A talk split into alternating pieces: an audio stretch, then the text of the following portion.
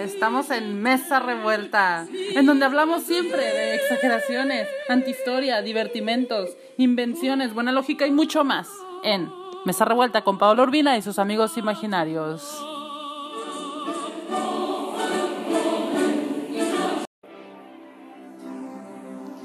Pues, ¿qué tal? ¿Qué tal? Yo me encuentro muy bien, espero que ustedes también. Y déjenme les cuento que estamos cada vez más, más, más cerca del final de esta historia maravillosa, que pues yo los, felicito por llegar hasta este punto. Yo sé que es muy difícil el, leer, la fuerza de voluntad para sentarse a leer, los comprendo. Así que vámonos, vamos a, a, a continuar con esto, no nos vamos a detener más ni a divagar tanto. Así que, uno, dos, tres, ya. ¿En qué nos quedamos? Ok. En efecto, esta es la quinta parte, ¿ok? De Aladino. Bueno, continuamos. En efecto, un día entre los días charlando a la puerta de una tienda con algunos mercaderes amigos suyos, vio cruzar los socos a un...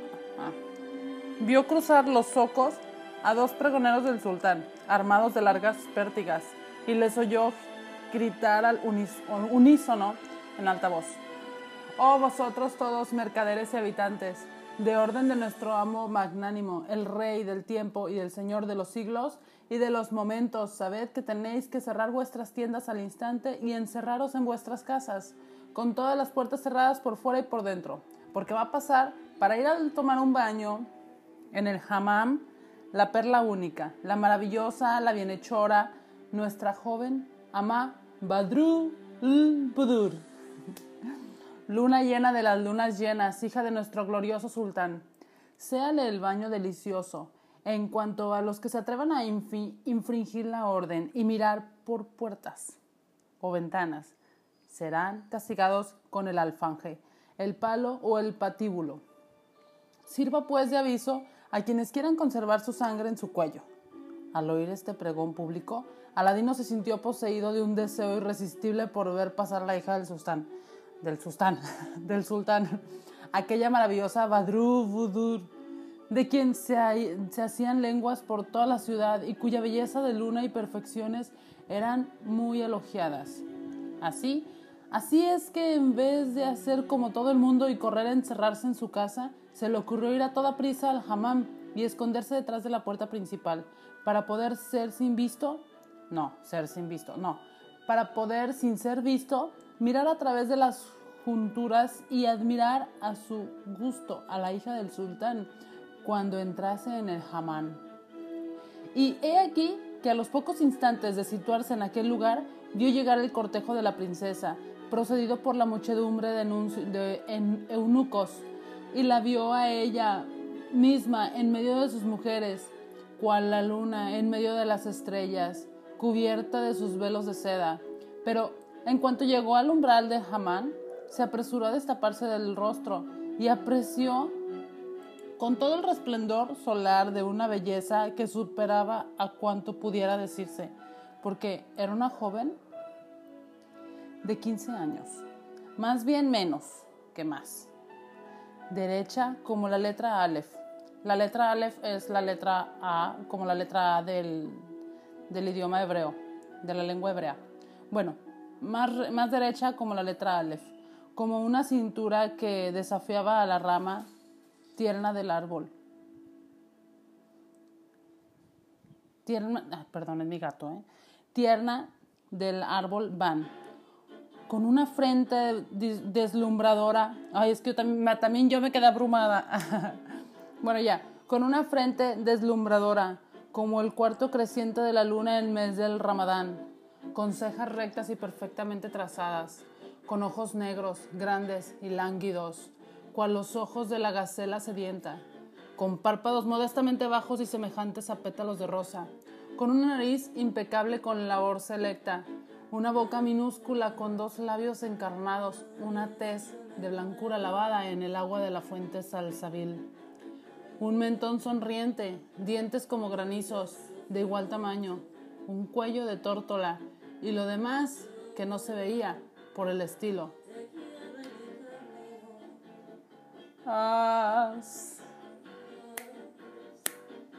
cambiado mi destino. Cuando la princesa llegó a la puerta del jamán, como no temían las miradas indiscretas, se levantó el velillo del rostro y apareció así en toda su belleza. Y Aladino la vio, y en el momento sintió bullirle la sangre en la cabeza tres veces más deprisa que antes.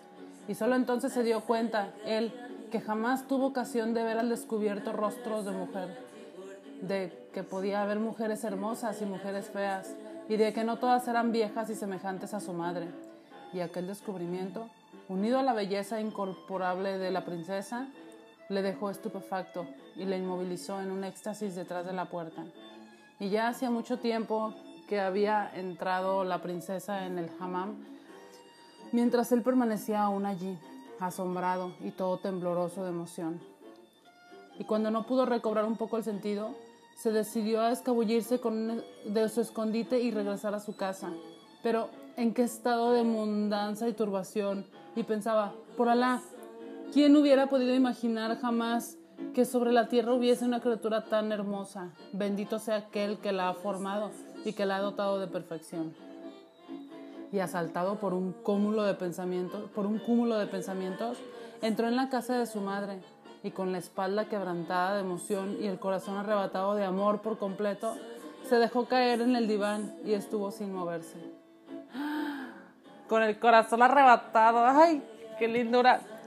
Bueno, he aquí que su madre no tardó en verle en aquel estado tan extraordinario y se acercó a él y le preguntó con ansiedad, ¿qué le pasaba? pero él se negó a dar la menor respuesta. Se negó a dar la menor respuesta.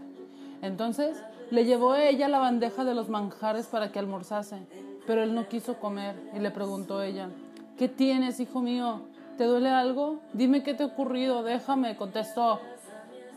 Y ella insistió para que comiese y hubo que instarle de tal manera que insistió él en no, no tocar los man... Ay, a ver, a ver, a ver. Ay, a ver, a ver, a ver que, consistió él en tocar los manjares. A ver, a ver. Y ella insistió para que comiese.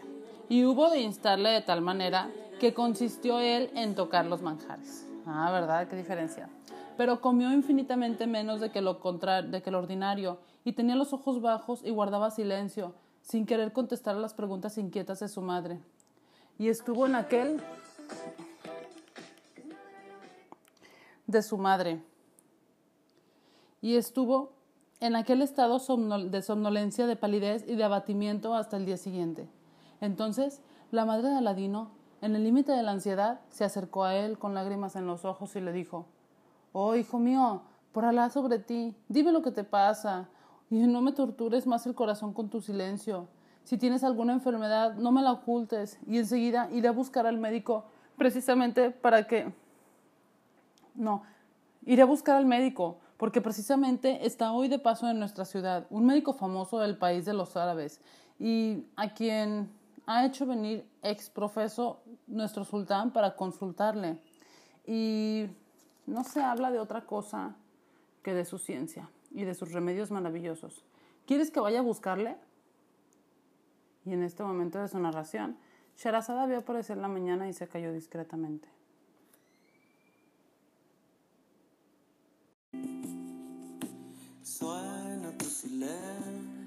Continuamos. Y no se habla de otra cosa que de su ciencia y de sus remedios maravillosos. ¿Quieres que vaya a buscarle? Entonces Aladino levantó la cabeza y con un tono de voz muy triste contestó, ¿Sabe, oh madre, que estoy bueno y no sufro de enfermedad? Y si me ves en este estado de mudanza, es porque hasta el presente me imaginé que todas las mujeres se te parecían y solo ayer hubo de darme cuenta de que no había tal cosa a la madre de Aladino, alzó los brazos y exclamó, Alejado sea el maligno, ¿qué estás diciendo, Aladino?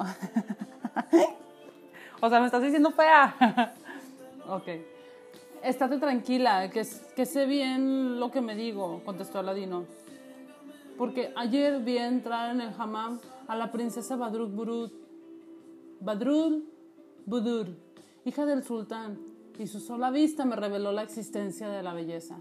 Y desde entonces adolesco. Y esta es la razón por la cual no tendré reposo ni podré volver a mí mientras no la obtenga de su padre, el sultán, en matrimonio. Al oír estas palabras, la madre de Aladino pensó que su hijo había perdido el juicio y le dijo, En nombre de Alá sobre ti, hijo mío, vuelve a la razón, oh pobre Aladino, piensa en tu condición y desecha esas locuras. Aladino contestó, Oh madre mía, no tengo para qué volver a la razón, pues no me cuento en el número de los locos, y tus palabras no me harán renunciar a mi idea de matrimonio con el Sed Badrul Budur, la hermosa hija del sultán y tengo más intención que nunca de pedírsela a su padre en matrimonio. Oh hijo mío, por mi vida sobre ti, no pronuncies tales palabras y ten cuidado de lo que no te oigan en la vecindad y transmitan tus intenciones al sultán, que te harán ahorcar sin remedio. Y además, si de veras tomaste una resolución tan loca, ¿crees que vas a encontrar quien se encargue de hacer esa petición? dijo ella y a quien voy a encargarle una misión tan delicada estando tú aquí, oh madre. ¿Y en quién voy a tener más confianza que en ti? Sé ciertamente, tú serás quien va a hacer, quien vaya a hacer al sultán esta petición de matrimonio. Alá me preserve de llevar a cabo semejante empresa, oh hijo mío. Yo no estoy como tú en el límite de la locura, ¿ah? Bien veo la presente que te olvidas de que eres hijo de uno de los astres más pobres y más ignorados de la ciudad, y de que tampoco yo, tu madre, soy de familia más noble y más esclarecida. ¿Cómo pues te atreves a pensar en una princesa que su padre no, conoce, no concederá ni aun a los hijos de poderosos reyes y sultanes? exclamó ella. Y Aladino permaneció silencioso un momento, luego contestó, ¿sabe, oh madre, que ya he pasado, ya he pensado y reflexionado largamente en todo lo que acabas de decirme? Pero eso no me impide tomar la decisión que te he explicado, sino al contrario. Te suplico, pues, que si verdaderamente soy tu hijo y me quieres, me prestes el servicio que te pido. Si no, ni muerte será preferible a mi vida. Y sin duda alguna me perderás muy pronto. Por última vez, oh madre mía, no olvides que siempre seré tu hijo Aladino. Al oír esas palabras de su hijo, la madre de Aladino rompió en sollozos y dijo lacrimosa, Oh, hijo mío, ciertamente soy tu madre y tú eres mi hijo único, el núcleo de mi corazón, y mi mayor anhelo siempre fue verte casado un día y regocijarme con tu dicha antes de morirme. Así pues, si quieres casarte, me apresuraré a buscarte mujer entre las gentes de nuestra condición, y aún así no sabré qué contestarles cuando me pidan informes acerca de ti, del oficio que ejerces, de la ganancia que sacas en los bienes y tierras que posees. Y me azora mucho eso, pero si esto pasa con gentes en condición humilde? ¿Qué pasará cuando pida para ti al sultán de la China, su hija única del Sed Badrubudur? Vamos, hijo mío, reflexiona un instante con moderación. Bien sé que nuestro sultán está lleno de benevolencia y que jamás despide a ningún súbdito suyo sin hacerle la justicia que necesita. También sé que es un generoso con exceso y que nunca rehúsa nada a quien ha merecido sus favores con alguna acción brillante, algún hecho de bravura o algún servicio grande o pequeño pero ¿puedes decirme en qué has sobresalido tú hasta el presente y qué, qué títulos tienes para merecer ese favor incomparable que solicitas? Y además, ¿dónde están los regalos que, como solicitante de gracias, tienes que ofrecer al rey de calidad de homenaje de súbdito leal a su soberano? Pues bien, dijo Aladino, si no se trata más, de, más que de hacer un buen regalo para obtener lo que anhela tanto mi alma, Precisamente creo que ningún hombre sobre la tierra puede competir conmigo en ese terreno. Achis los mariachis. Porque has de saber, oh madre, que esas frutas de, de todos colores que me traje del jardín subterráneo y que creía eran sencillamente bolas de vidrio sin valor alguno y buenas a lo más para que juzgasen los niños pequeños, son pedrerías inestimables como no las posee ningún sultán en la tierra y vas a juzgar por ti misma, a pesar de tu poca experiencia en estas cosas. No tienes más que traerme de la cocina una fuente de, una fuente de porcelana en que quepan. Y ya verás qué efecto tan y ya verás qué efecto tan maravilloso producirán.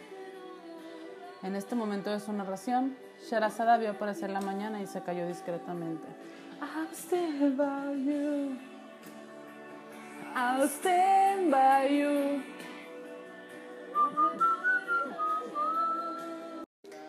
Ay, qué emoción. Continuamos. No tienes más que traerme de la cocina una fuente de porcelana en que quepan, y ya verás qué efecto tan maravilloso producen. Y aunque muy sorprendida de cuanto oía, la madre de Aladino fue a la cocina a buscar una fuente grande de porcelana blanca, muy limpia, y se la entregó a su hijo.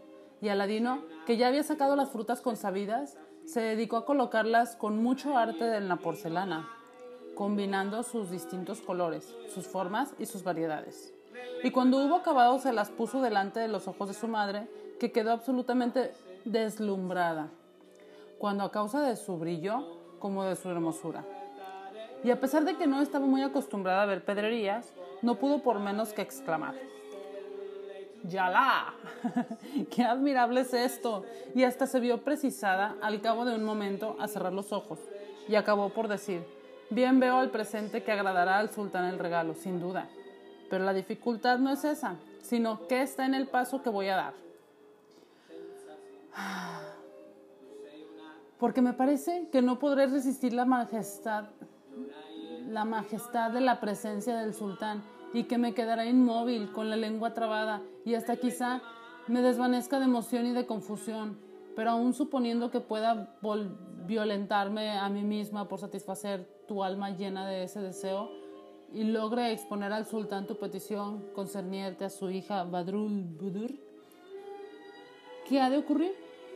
Sí, ¿qué va a ocurrir?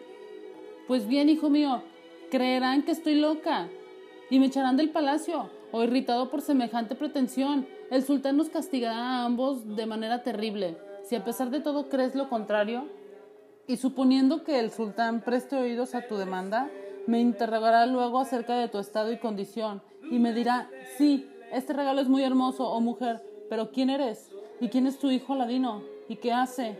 ¿Y quién es su padre? ¿Y con qué cuenta? Y entonces me veré precisada a decir que no ejerces ningún oficio y que tu padre no era más que un pobre sastre entre los sastres del zoco. Pero Aladino contestó, Ay, madre, tranquila. Es, es imposible que el sultán te haga semejantes preguntas cuando ve las maravillosas pedrerías colocadas de manera de frutas en la porcelana. No tengas pues miedo y no te preocupes, no te preocupes por lo que va a pasar. Levántate, por el contrario, y ve a ofrecerle el plato con su contenido. Y pídele para mí en matrimonio a su hija Badrut Budur. Y no, y no apesadumbres tu pensamiento con un asunto tan fácil y tan sencillo. Tampoco olvides además, si todavía abrigas duda con respecto al éxito, que posees una lámpara que suplirá para mí a todos los oficios y a todas las ganancias y continuó hablando a su madre con tanto calor y seguridad que acabó por convencerla completamente y le apremió para que se pusiera sus mejores trajes y le entregó la fuente de porcelana y se apresuró ella a envolver en un pañuelo atado por las cuatro plumas para llevarla así en la mano. Y salió de la casa y se encaminó al palacio del sultán. Penetró en la sala de audiencia con la muchedumbre de solicitantes y se puso en primera fila pero en la multitud muy humilde, en medio de los presentes que permanecían con los brazos cruzados y los ojos bajos, en señal de más profundo respeto. Y se abrió la sesión del diván cuando el sultán hizo su entrada, seguido de sus visires, de sus emires y de sus guardias. Y el jefe de los escribas del sultán empezó a llamar a los solicitantes, unos tras otros, según la importancia de las súplicas y se despacharon los asuntos acto seguido. Y los solicitantes se marcharon, contentos, unos por haber conseguido lo que deseaban, otros muy alargados de nariz y otros sin haber sido llamados por falta de tiempo. Y la madre de Aladino fue de los últimos, o sea, de los que no fueron llamados por falta de tiempo. Así es que cuando vio que se había levantado la sesión y que el sultán se había retirado, seguido de sus visires, comprendió que no quedaban que hacer más que marcharse también ella y salió del palacio, volvió a su casa y Aladino, que en su impaciencia la esperaba a la puerta, la vio volver con la porcelana en la mano todavía. Y se extrañó y se quedó muy perplejo. Y temiendo que hubiese sobrevivido alguna desgracia o alguna siniestra circunstancia, no quiso hacerle preguntas en la calle. Y se apresuró a arrastrarla a la casa en donde con la cara muy amarilla le interrogó con la actitud y con los ojos, pues de emoción no podía abrir la boca y la pobre mujer le contó lo que había ocurrido, añadiendo, Tienes que dispensar a tu madre por esta vez, hijo mío, pues no estoy acostumbrada a frecuentar palacios, y la vista del sultán me ha turbado de tal modo que no puedo adelantarme a hacer mi petición, pero mañana, si Allah quiere, volveré al palacio y tendré más valor que hoy. Y a pesar de toda su impaciencia, Aladino se dio por muy contento al saber que no, que no obedecía a un motivo más grande del regreso de su madre, con la porcelana entre las manos. Y hasta le satisfizo mucho que se hubiese dado el paso más difícil sin contratiempos ni malas consecuencias para su madre y para él, y se consoló al pensar que pronto iba a prepararse el retraso. En efecto, al siguiente día, la madre de Aladino fue al palacio teniendo cogido por las cuatro puntas el pañuelo que envolvía el obsequio de pedrerías. Y en este momento de la narración, Sherazada vio aparecer la mañana y se cayó discretamente. Y nos vamos todos juntos. Chicos, los espero en el próximo capítulo porque esto está bueno. Ya se viene lo bueno. No es cierto, la verdad es que toda la, toda la historia ha estado buena. Es muy buen cuento. Así que los espero en el próximo, ¿ok? Saluditos. Bye. when times get